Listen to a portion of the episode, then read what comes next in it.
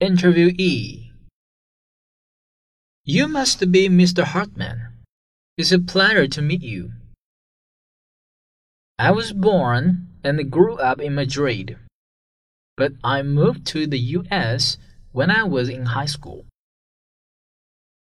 I majored in computer science with a minor in web development.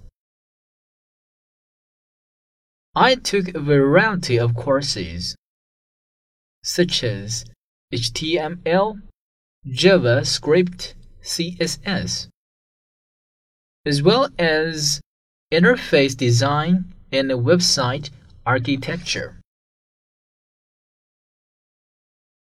That was when I took an interest in computers and website design.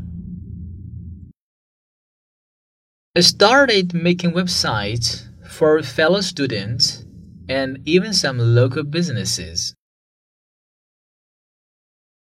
Actually, I used the money I earned from designing websites to help pay for my college tuition.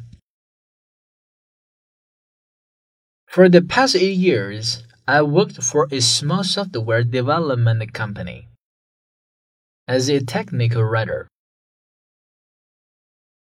I was responsible for the writing, editing, and production of user manuals and the web based tutorials.